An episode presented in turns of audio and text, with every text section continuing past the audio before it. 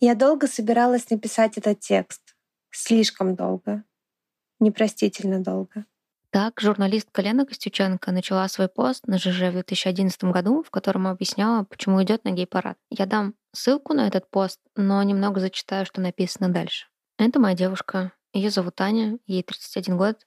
Она финансовый аналитик по нефтегазу, у нее три законченных высших и четвертая в процессе. Она любит меня, хаос, биржевые графики, мед, Вайнену Райдер, слонов и жару.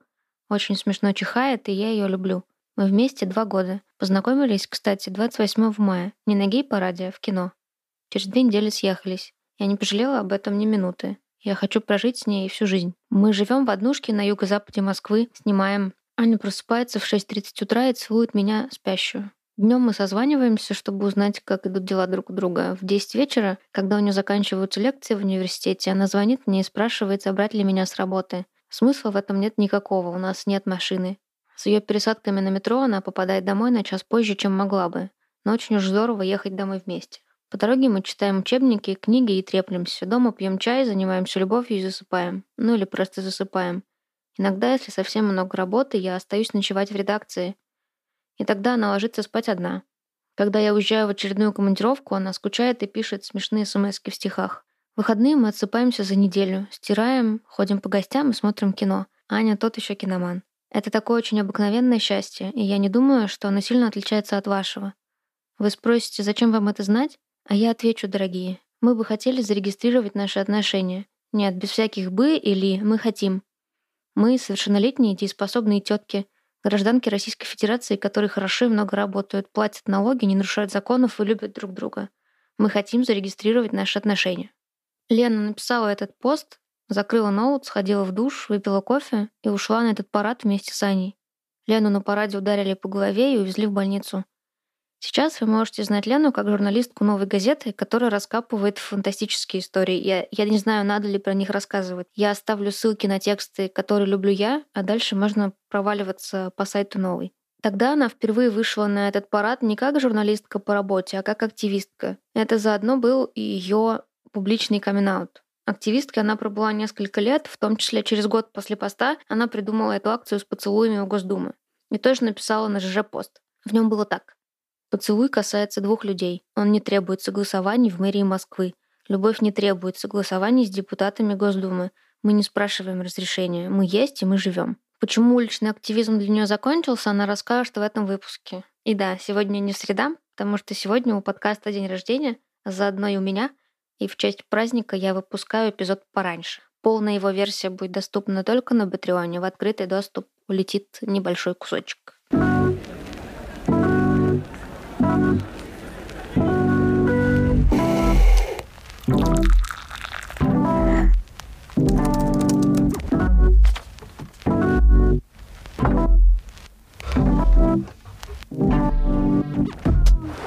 Во-первых, спасибо, что ты здесь. Ты лесбиянка?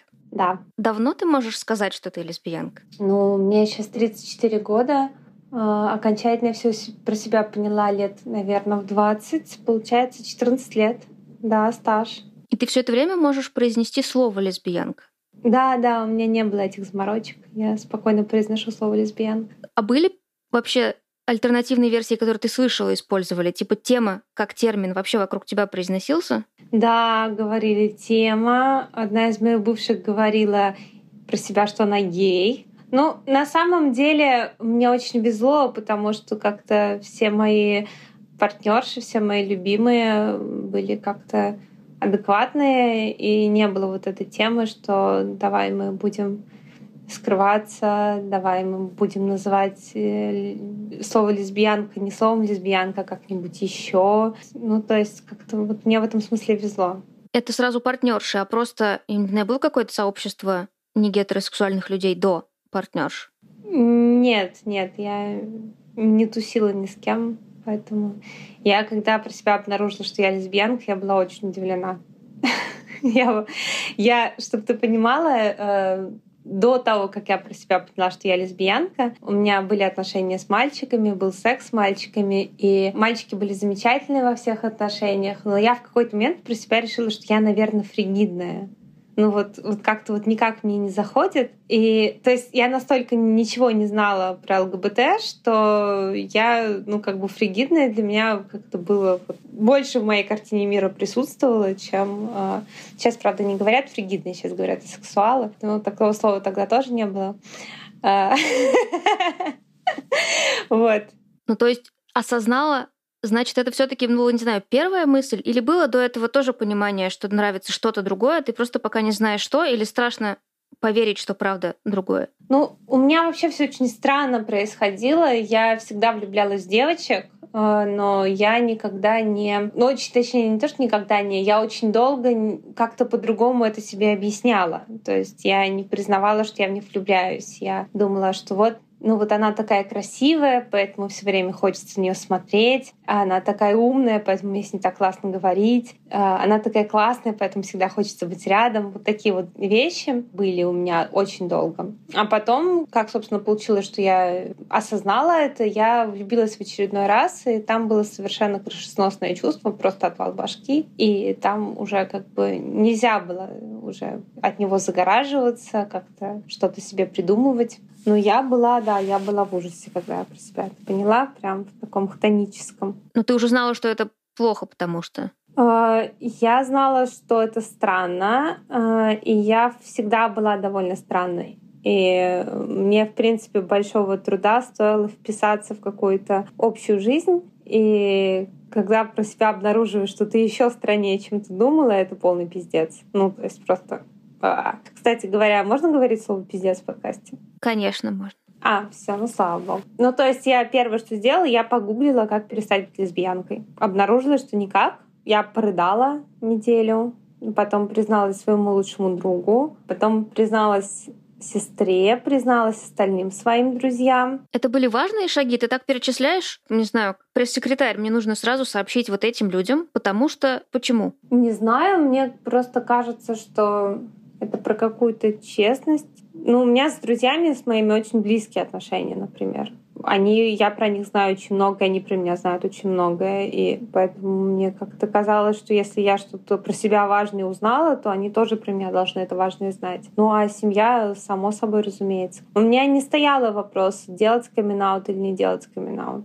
Ну, то есть я довольно долго пыталась подготовить свою маму к камин -ауту. Ну, как долго? Где-то полгода ничем хорошим эта подготовка не закончилась. Ты, по на форумах пыталась искать? Да, да, да, я искала на форумы, как делать. Ну, сначала я вообще открыла для себя такое явление, как лесбийские форумы, это было очень смешно. Это еще было до того, как мейнстримовая культура начала что-то активно снимать про ЛГБТ, писать про ЛГБТ, осмыслять как-то про ЛГБТ. И это имело очень большой характер субкультуры. Я, например, на полном серьезе помню обсуждение, а, может ли быть у лесбиянки э, длинные волосы. И может ли лесбиянка пользоваться косметикой? Там как бы основной как бы point треда сводился к тому, что ну, если она фемка, то да, но фемки это такие хуевые лесбиянки, такие вот прям вообще хуевые, хуевые. Хуевее их только бучи.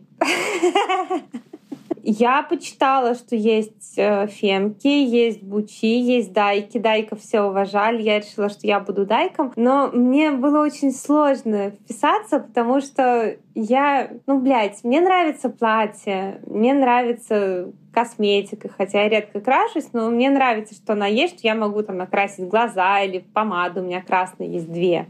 Вот, мне нравится, что у меня есть две красных помады. Ну, старалась как-то так одеваться, да, больше в джинсы. Но потом, э, я как-то это переросла довольно быстро, мне кажется.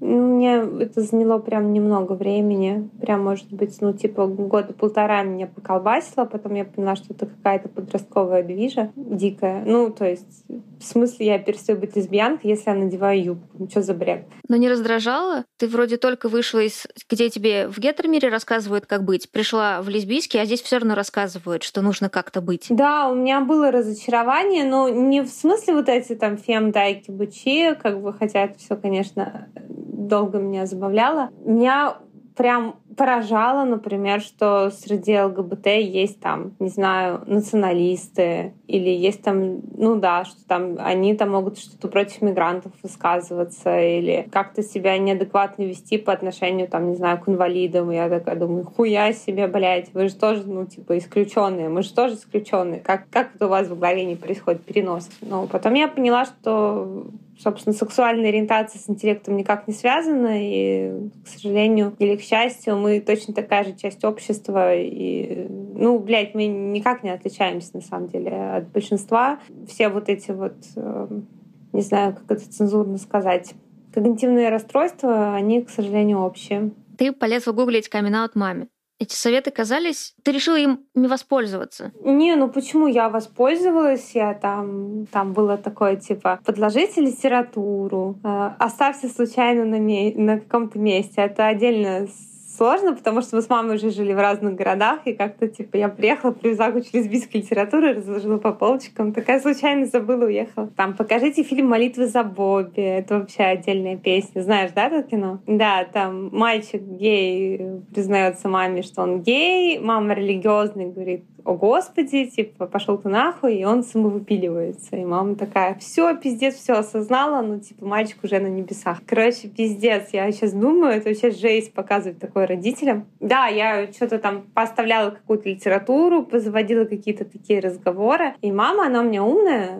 она поняла, что все как бы не просто так. Он не очень понимал, как на все реагировать. И... Ну, а потом просто случайно все получилось. Я пошла, приехала к ней в очередной раз в гости, пошла гулять с собакой. У меня из сумки высовывалась открытка от моей девушки. И она просто, ну, видно, что открытки сумки торчит, и стала почитать, что мне такого хорошего пишет. Там, собственно, все прямым текстом написано. Я вернулась, и картина маслом, мама сидит, в одной руке открытка, другая рука как плеть висит к полу. Она смотрит на меня и говорит, ты что, лесбиянка?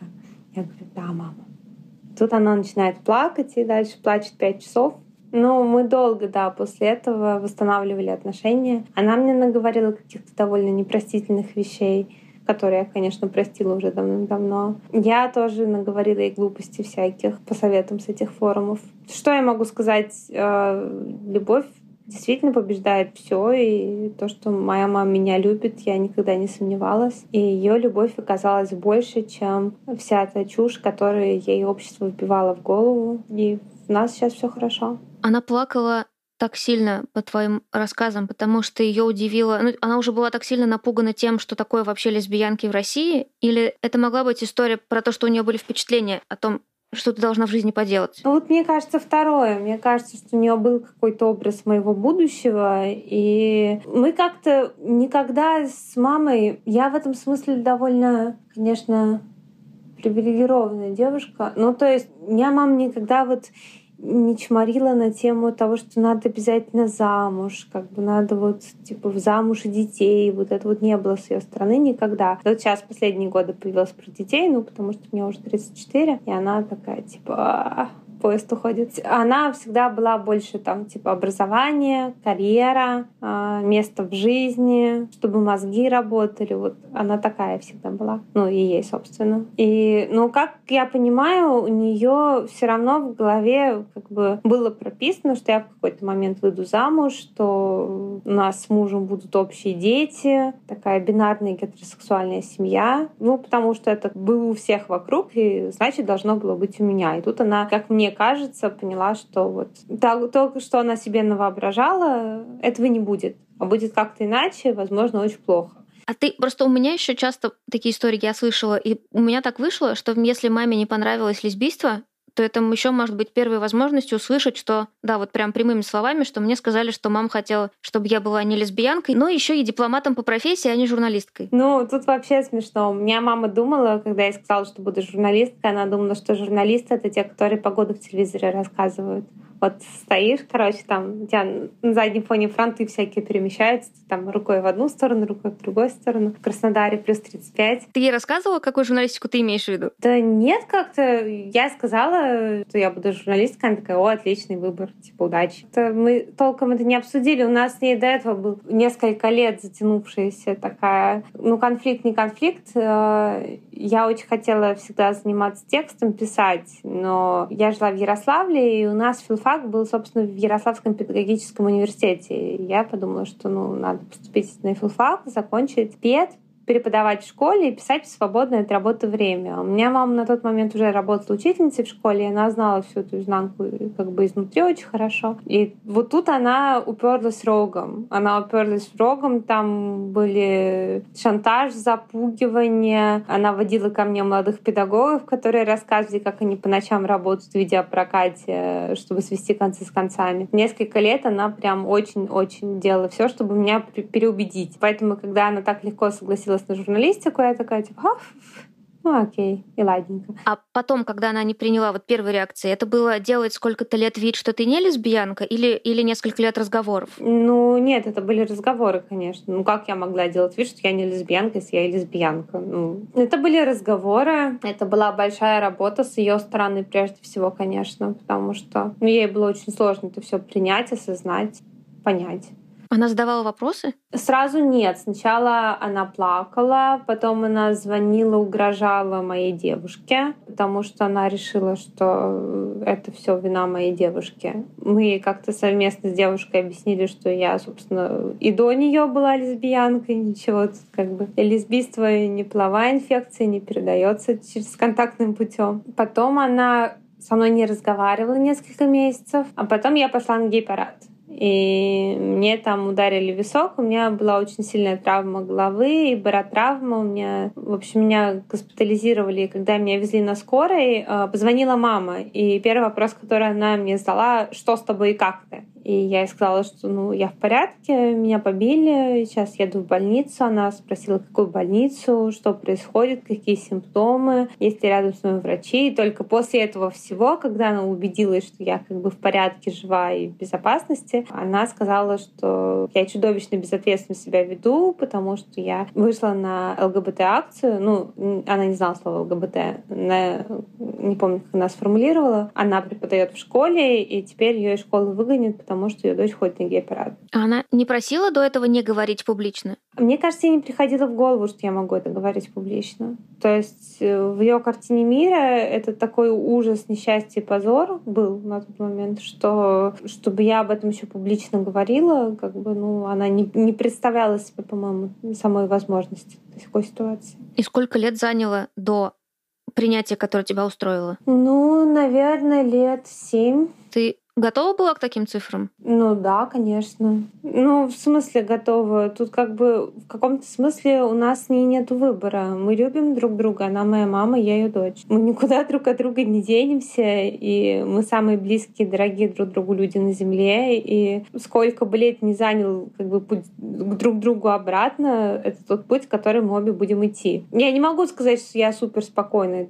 7 лет пережила. Нет. И с моей стороны были там всякие неправильные поступки слова, и с ее стороны тоже были. И это заняло, конечно, время, усилия, и мы друг другу делали больно некоторое время. Но сейчас все хорошо. Все хорошо, все слава богу. Мама знает всех моих девушек. У нее, правда, есть такая тема, что все девушки недостаточно хороши.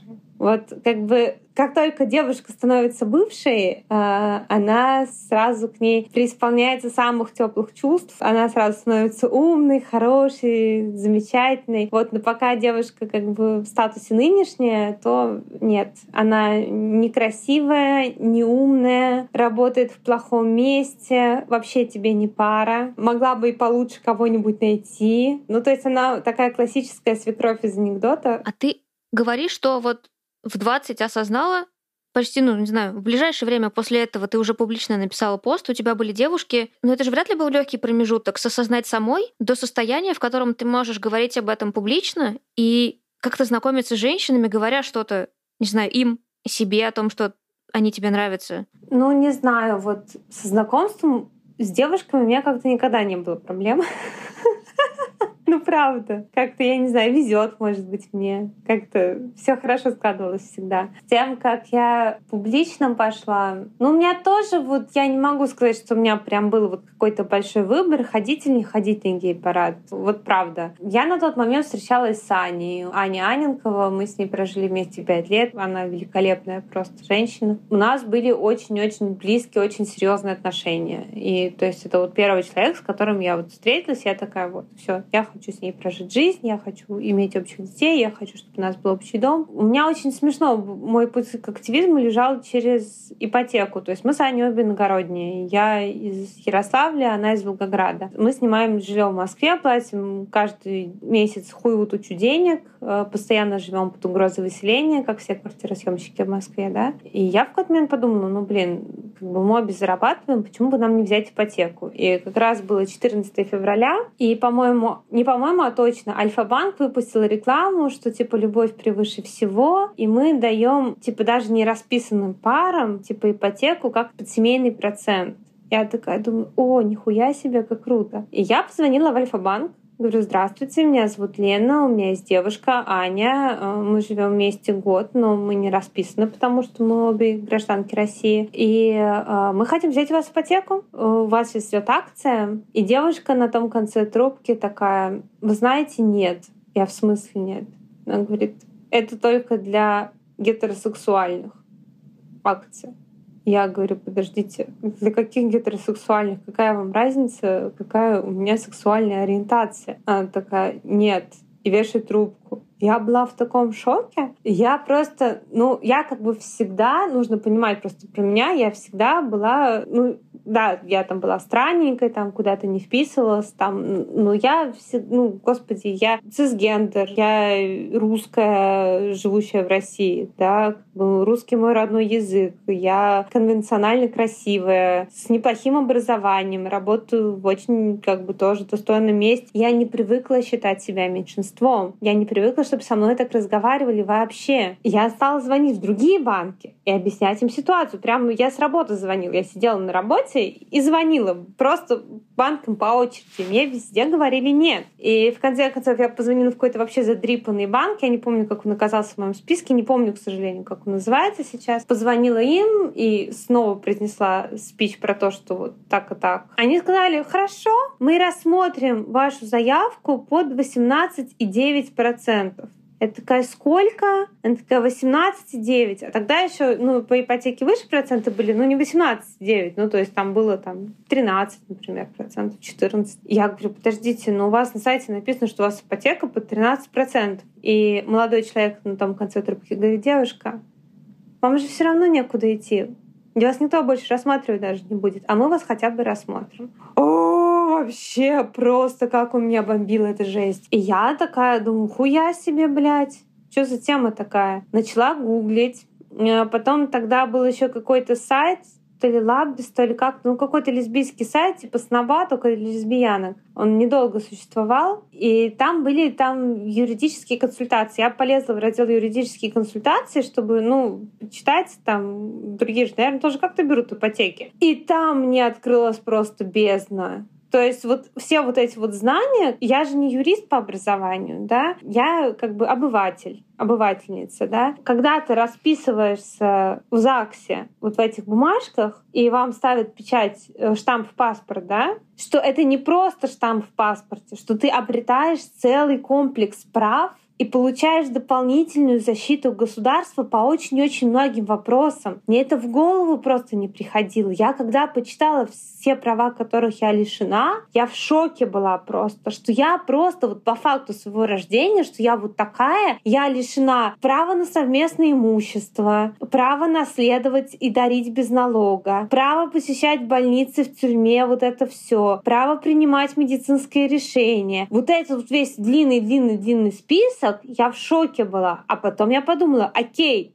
так, самое главное — дети. И я начала читать про детей в однополых парах, как они защищены в правовом смысле. И я поняла, что они не защищены в правовом смысле вообще никак. И это еще было до закона о гей-пропаганде, который все очень сильно усложнил. Это было до, но даже тогда невозможно было оформить ребенка, чтобы оба однополых родителя были ему родителями или хотя бы как-то имели к нему юридические отношения. То есть, если биологическая мама умирает или попадает в тюрьму, или там, я не знаю, что с ней случается, неважно, не может больше быть опекуном своим детям, дети едут в детский дом при втором живом родителе. И я, когда это все прочитала, у меня просто, ну, я не знаю, волосы шевелились по всему телу. Я такая, ну, окей, окей, ну, должны быть какие-то обходные пути. Это же Россия, всегда есть какие-то обходные пути. Я начала читать про обходные пути, ты тоже голову сломишь. Какие-то списки нотариусов, которые там подписывают какие-то бумажки, которые суды не признают, ну, можно подписать, так будет спокойнее. Какое-то бесконечное вранье, взятки. Я была в таком ужасе, и я потом думала, просто лихорадочно думала несколько месяцев на эту всю тему, что делать. И ходила жаловаться своей лучшей подруге. Да, я стала смотреть, как в других странах. В других странах выяснилось, что эти права уже есть, потому что их добились ЛГБТ-активисты. Я начала гуглить про ЛГБТ-активистов, начала гуглить про российских ЛГБТ-активистов. Узнала, что их там какая-то горстка странных как мне показалось, странных людей, которые странно выглядят, странно говорят, и которые, над которыми все смеются. И я ходила и жаловалась своей лучшей подруге, что вот они, как же плохо российские ЛГБТ-активисты защищают мои права. Ведь мне права нужны сейчас, а они такие слабые, неорганизованные, странные, безответственные, какие-то вообще тупые люди. Почему они не защитят меня как следует? И чем больше я ходила ей жаловалась про это все, тем мне стыднее становилось, потому что, ну, в конце концов, я взрослая тетка.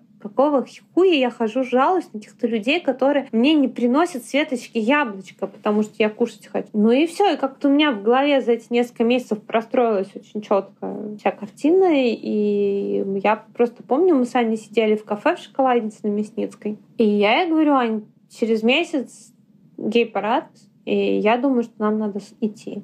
И она говорит, да, ты знаешь, я тоже думала над этим, и думаю, что нам надо идти. Мы даже не обсуждали. Мы даже не обсуждали. То есть мы просто вот пока ты живешь одна, если тебе повезло с городом, где ты живешь, да, если ты финансово защищена, если у тебя нормальное место работы, нормальный работодатель, нормальная семья, нормальное окружение, вот так вот тебе вот феерически повезло, что вот никто тебя вот нигде никогда не оскорбил, никогда не задел, никогда не задал никакого ранящего вопроса. Вот очень повезло, как мне повезло, да? Мне очень повезло по всем пунктам. Но когда у тебя появляется семья, когда у тебя появляется ответственность за другого человека, и ты понимаешь, что ты не можешь защитить свою любимую женщину в критических ситуациях, просто потому что твое государство работает вот так, потому что ты не гражданка просто по факту своего рождения. Тут уже как бы путь только в активизм. Поэтому у меня как бы тоже не было вот каких-то метаний, идти в активизм, не идти в активизм. А как это отразится на моей семье? Ну, я, правда, была довольно юная, и мне, честно говоря, сейчас смешно про это вспоминать, но это все было настолько очевидно, ну вот вся вот эта ситуация вот неравноправия, неравенства, дискриминации, она была настолько очевидна и настолько отвратительна, что мне правда казалось, что я сейчас выйду на площадь, все объясню, и все поменяется. Ну правда, ну не может не поменяться. Мы же точно такие же, как вы. Ну как? И я правда так думала. Я думала, для меня ЛГБТ-активизм всегда был никогда не был борьбой за общую справедливость. Для меня это всегда была инвестиция в мое конкретное будущее. Мне казалось, что вот сейчас я пойду на площадь, пять лет я буду ходить на площадь, да, там меня будут бить, задерживать, арестовывать, похуй. Через пять лет у нас будет хотя бы гражданское партнерство, через 10 лет у нас узаконят совместную опеку над детьми. Все, заебись, я успеваю по срокам, я как раз к 30 расположусь, и все будет хорошо.